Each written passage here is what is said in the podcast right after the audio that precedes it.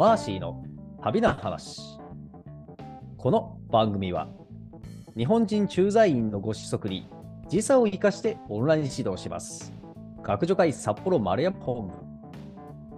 小樽の秘境トレッキングツアーと英語プライベートガイドサービスホワイトツリー。小説シェーンの語ビューを Amazon Kindle で配信中。スンドメパターソンの提供でお送りします。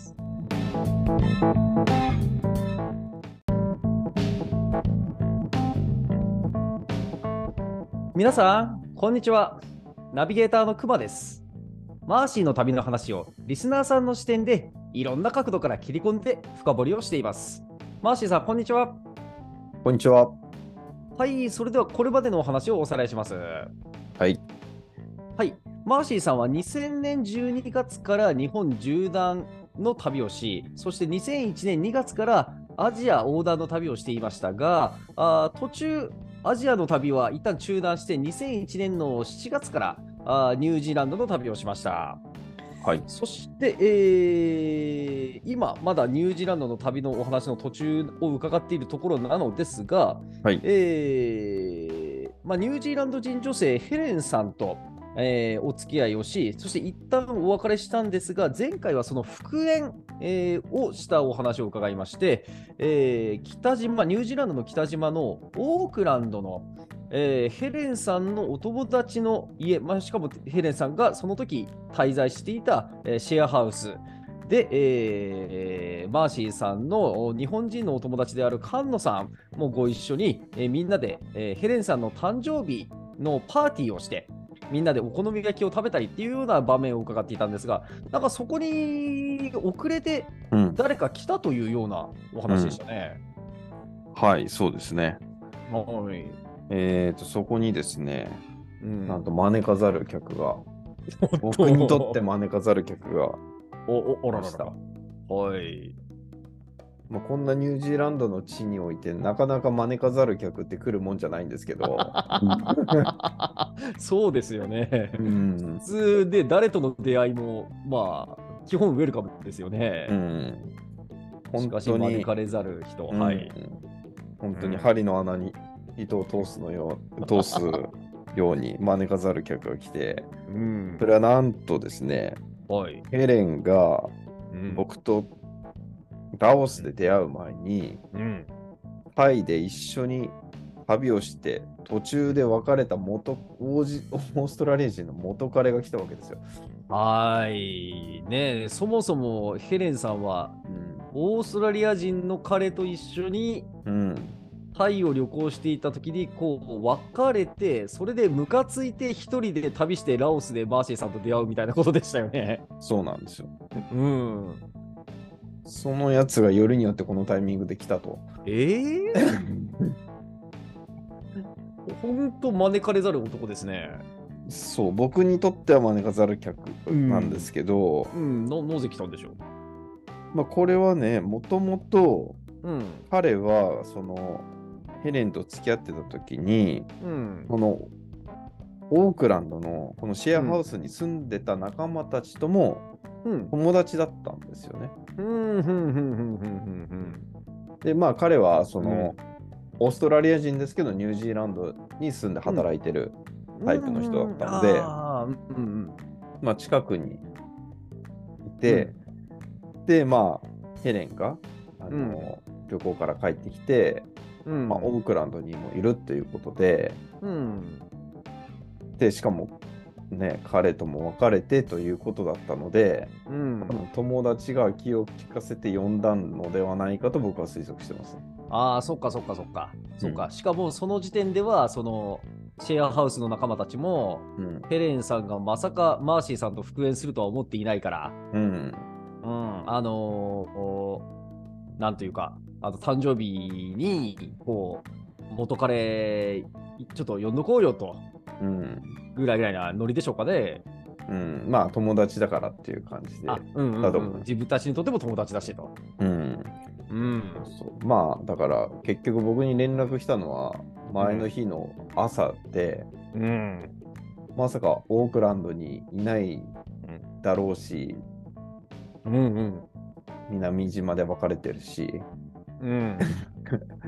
まあ、北島にいたとしても、ね、うん。時間かかるからすぐ来れないだろうという計算があったのかなっていう感じはするんですよ、あうんうんうんうん。うん。ははうん。まあ、なので、まあ、多分、おおよその予測では、どんなに早くてもこの日にはいないだろうという計算だったと思うんですけども、うん。うん。しかし、兄はからんやマーシーさんもオークランドに。いたというね。しかもそれは決してオークランドに住んでたということではなく、うん日本人女性2人を見送って空港に来ていただけという、そうそうそうそう。本当に針針に糸通す話ですね、これは。そうそう。もともとね、あそこの菅野の住んでるところに常駐してたぐらいな感じなんで。うん、そうですよね。うん。いやいやいやいやいやいや、まあまあ、うんちょっと若干ね、向こうにとっても計算外な感じで、うん。ああ、一人の女性をめぐって、二人の男が鉢合わせと。うん。うん。そうそう。まあでもね、向こうは別に別れてるから別に、うん。特にそんな女っていうことはないんですけど、はい。まあ僕としてはなんかすごい嫌な気分なんですよ。まあ、そうですね。うん。いい気はしませんね。うん。しかもなんか、なんだろう。相手は、うん。ね、ニュージーランド人に近いオーストラリア人で、うん。もちろんね、ネイティブの言葉で話せるからコミュニケーションもできるし、うんうんうんで僕はそこまで英語うまくないからっていううので、ん。ちょっとこうなんだろうコンプレックスじゃないけど、うん。なんか負けてる感があるっていうか、うん。ねまあみんな友達ともねもちろうんん仲がいいしって、こっちは完全にアウェーで、うん。うんなんなら菅野も話して仲良くなってるぐらいになっちゃってるから。そうかそうか。あ、菅野さんは、うんそうか、ニュージーランド長いから、うんあの、よりニュージーランド人とのコミュニケーションは慣れちゃってるわけですもんね。うん、慣れちゃってるし、まあ、菅野は特に利害関係何もない。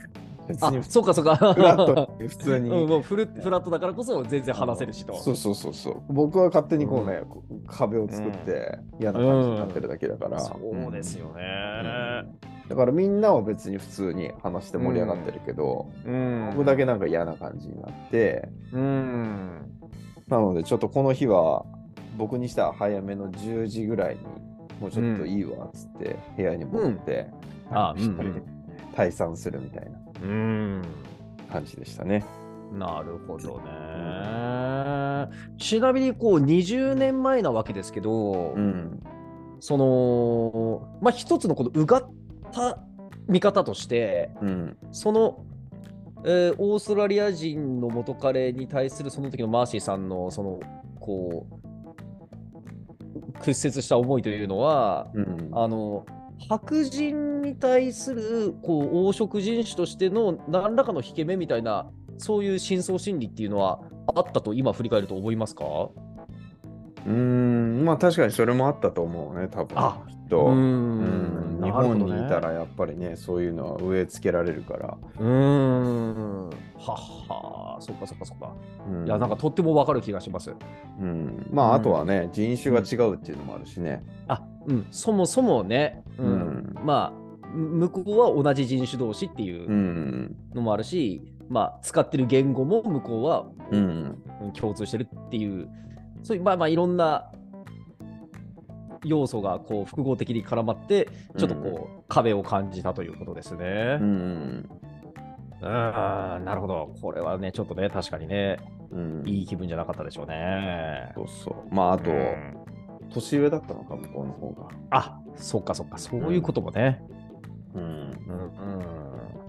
そう。でもね、今思えばね、うん。うん、結構ね、あのすごいなんか内気な感じな男子で、うん。オーストラリア人にしては。ああ、うんそうなんですね。うん。もうなんか、あのなんだろう。ヘレンの言いなりになってたんだろうな、この人っていうような感じの 感じああ。はいはいはいはいはい。いややっぱりね、これヘレンさん、お話、今まで一年伺ってきて、大変アクティブで。こう、まあ、誰との会話でもおそらくある程度こう主導権握る場面もあるようなタイプの、そうそうそうそう。うんとても元気な女性、うんうんなので、まあまあまあ、まあそういうこう、割とコントロールされるタイプの男性とのお付き合いもまあ、あるでしょうね、やっぱりね。うんうん。うん、そうそう。なるほど、なるほど。なので、そこまで気にすることはなかったんだけど、今思えば、ねええまあ、その当時の僕はそれよりもね、こう自分にこう、英語力のなさとかにコンプレックスを感じてたので、なるほどね。嫌だなと思ってました。うん。はい。まあ、そのまま。ま翌日になって、まあ、彼は夜帰ってたんですけど、はい。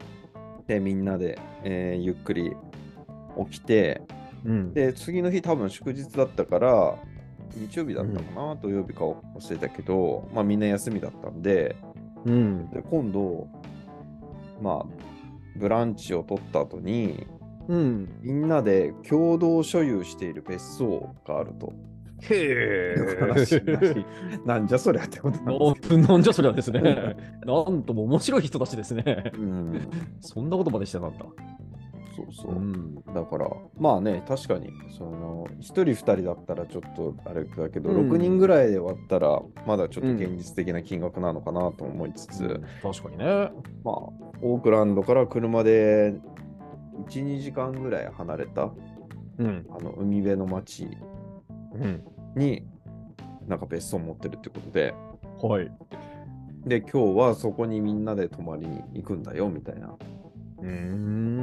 話になって、えで、まあ、じゃあ、僕と菅野も行くかみたいな感じにえなって、そこに行くことになって、うん。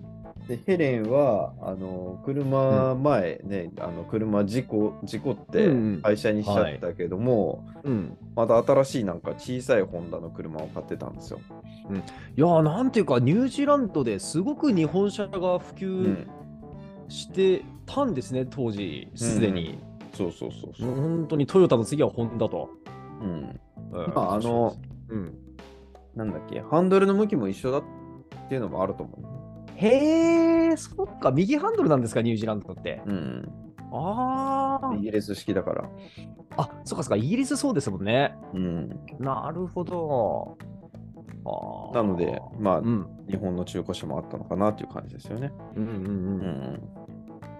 ん。で、まあ、そこに、まあ、うんいみんなで車4台ぐらい連なって、で、はい。みんなカップルごとで車乗ってって、そっかそっか。うん。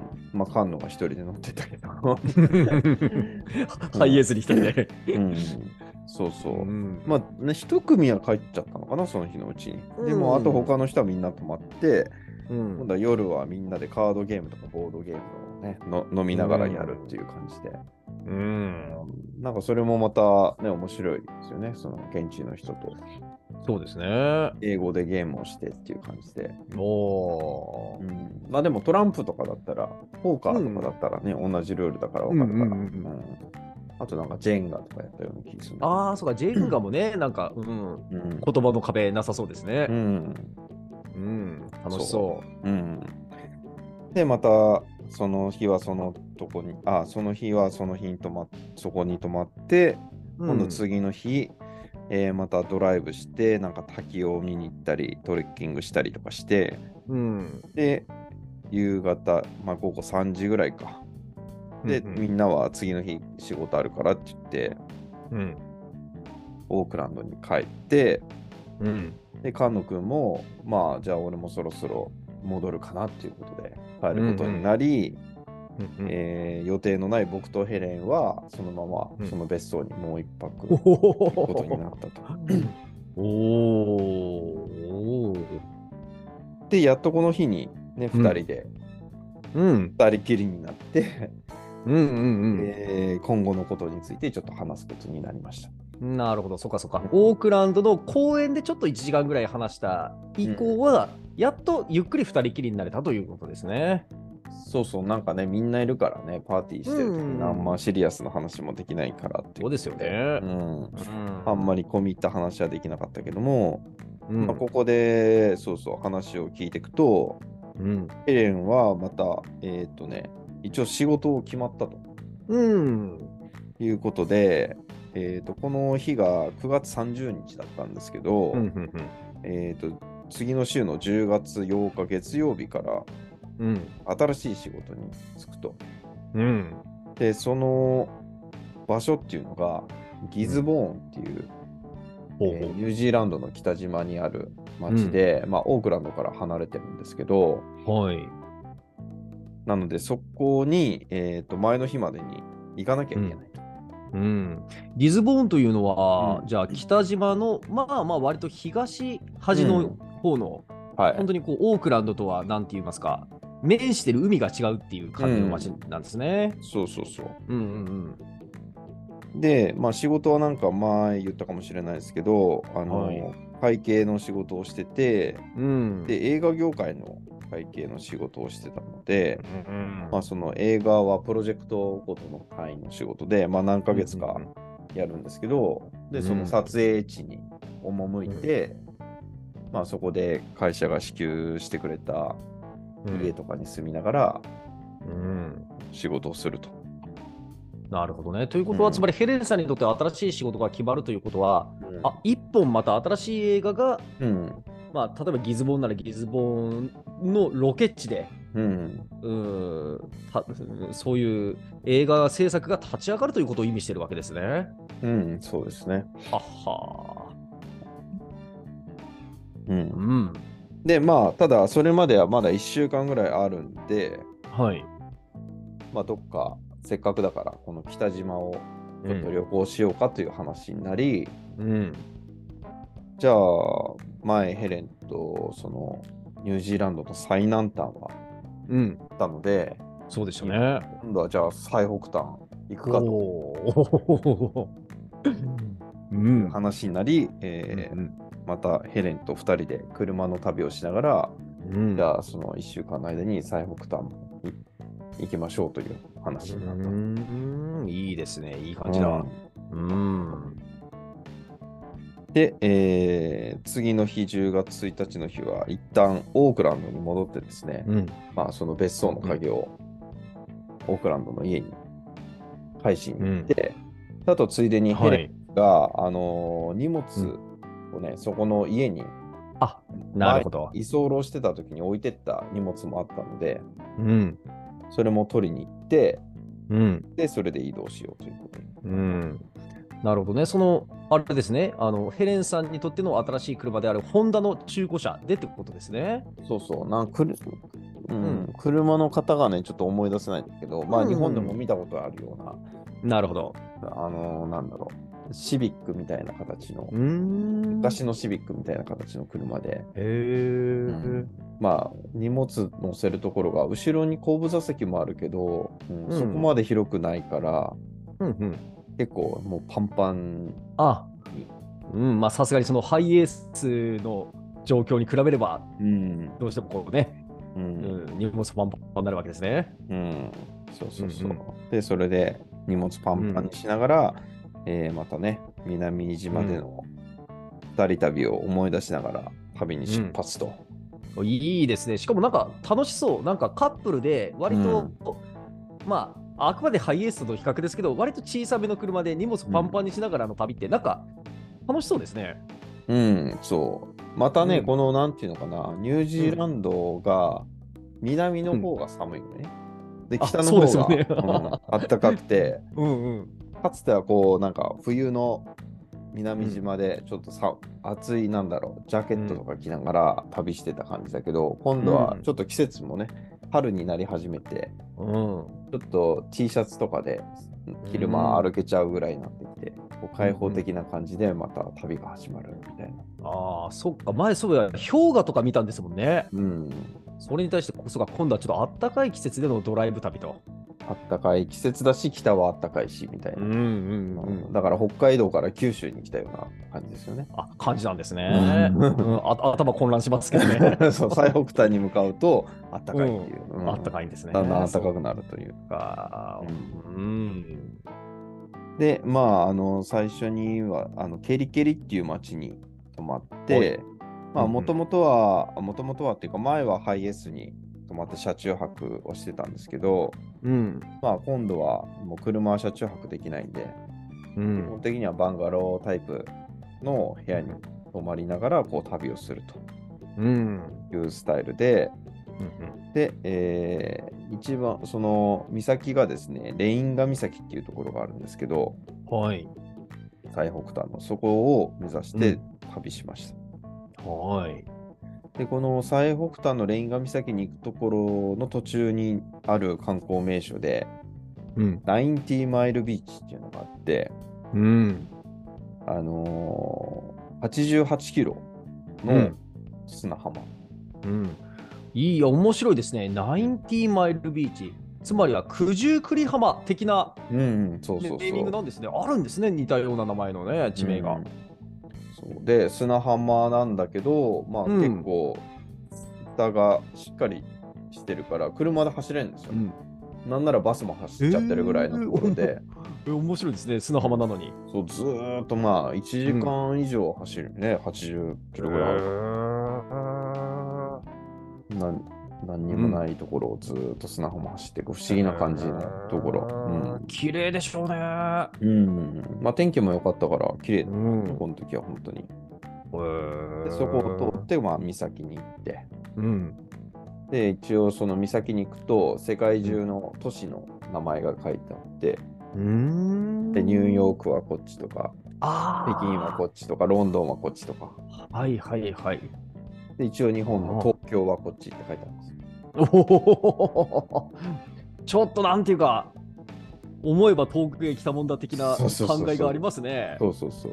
あー東京はこっちと。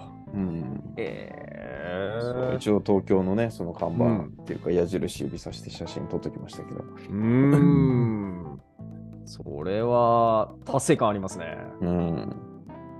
まあそんな感じで北島を楽しんで、はい。えーうん、で、またオークランドに戻って、うん。でギズボーンに向かうんですけど、うん。ギズボーンに行く途中に菅野くんが住んでたうん。マウントマンガノイっていう町があったので、うんまあ、せっかくなんでそこに一泊寄って、うん。で、そこで菅野と、菅野のルームメイトのうん。ニュージーランド人の名前忘れちゃったわ。うん彼とうん僕とヘレンで4人で飲み会をして、うん。で、一泊して次の日、えーギズボーンにうん。やっと到着と。うん。で、ここから到着はいいんですけども、うん。ヘレンとのニュージーランドでの別れをまたカウントダウンの日々が始まるとうん。いう感じですね。ということですね。まあちょっとその辺の詳しいお話はまた次回なんでしょうけれども、うん。えっ、と、ごめんなさい。ちょっと理解でしきれていないのは、その別れというのは、そのヘレンさん側の、まあ、ギズボーンでのお仕事始まることでの別れなのか、それともマーシーさんが帰らなきゃいけないっていうことでの別れなのか、こ後者ですかね。ああ、そうですね。僕うんがそのニュージーランドの滞在期間が3ヶ月間だったので、うん、そのビザの関係でっていうことですね。うんビザとチケットの関係で。あ、チケットの関係でね。うんあまあ、あ残すことはできたんですけどね。まあ、でも、うんまあ、アジアオーダーの旅だったんで、うん。にしてみれば本業の方に戻るっていうう。ん、やっぱりね、うん、こうアジア横断っていうのは、まあ、マーシーさんも全然諦めてないというか、当然続くわけですね。うん。うん。わかりました戻るので、まあ、ヘレンと別れるということですね。だうんからいや、私、非常に興味深いのは、その、うんこれでマーシーさんは、その、うん。ニュージーランドを本当に南から北までうん。旅したことになるわけですが、うん。あのーまあこうね、日本からニュージーランドっていうふうに見ると、その一つの国で、しかも遠い国で、なんか、あのあたかもニュージーランドをこう点のように捉えちゃいがちですが、まあ、当然、ニュージーランドといっても日本と同じように南北にとっても長くて、うん。こう本当に国の端から端まで移動してるわけなので、うん。ただこのヘレンさんという人は、なんか非常に南島の、こう、南島に、こう、なんていうか拠点のある人だけど、でもこうやって北島も非常にオークランドだ、ギズボーンだと、うん非常にこう、なんて言いますか、神出鬼没な方という印象を受けるんですよね。うん。で、神出鬼没っていうか、もう本当日本で言ったら、大阪行ったり、北海道行ったりするようなそういう印象を受けるんですが、うん。それってやっぱりニュージーランドの人としても、ヘレンさんは行動範囲がやっぱり広い人、アクティブな人っていう認識で合ってますか？うん、そうだね。うん。多分前も言ったかもしれないけど、ヘレンの実家がそのうん。キャンプ場をやって、うん。旅人がいっぱい来ていて、うんで両親も、なんだろう、キャンピングカーで回ってるっていうう、んそういうバックボーンもあるのかなっていう感じもするんですけどねやっ。ぱりね、そういうルーツがあって、で、やっぱヘレンさん自身もそういうタイプの人でという。うん、まあでも、そのうん日本の平均に比べたら、多分ニュージーランド人の平均は旅する人は多いかなっていう感じはします。なるほどね。前、なんか言ってましたもんね、そのヒッチハイクする人も多いとかって。うん、うん、そっかそっかそっか。うん、ちょっとやっぱそこで感覚の違いもありそうなんですね。うん。うん、まあそもそもね、移民国家だし、うんうんうんまあ一生懸命っていう発想はあんまりないのかなっていうなるほど、ね。感じがしますね。うんうんうん。いや、なんかこう、うん、よりこう、ニュージーランドのお国柄が立体的に見えてくる感じが、うん。ますますしました。ああ、はい。うん、興味深いです。じゃあ、ちょっとそのね、別れのカウントダウン含め、また次回、はい。楽しみにしております。はい。ありがとうございました。ありがとうございました。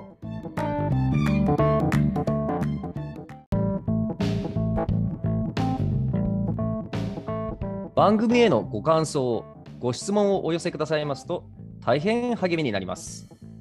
番組紹介ページにあるアドレスへのメールか、または Facebook ページへのコメント欄でお願いいたします。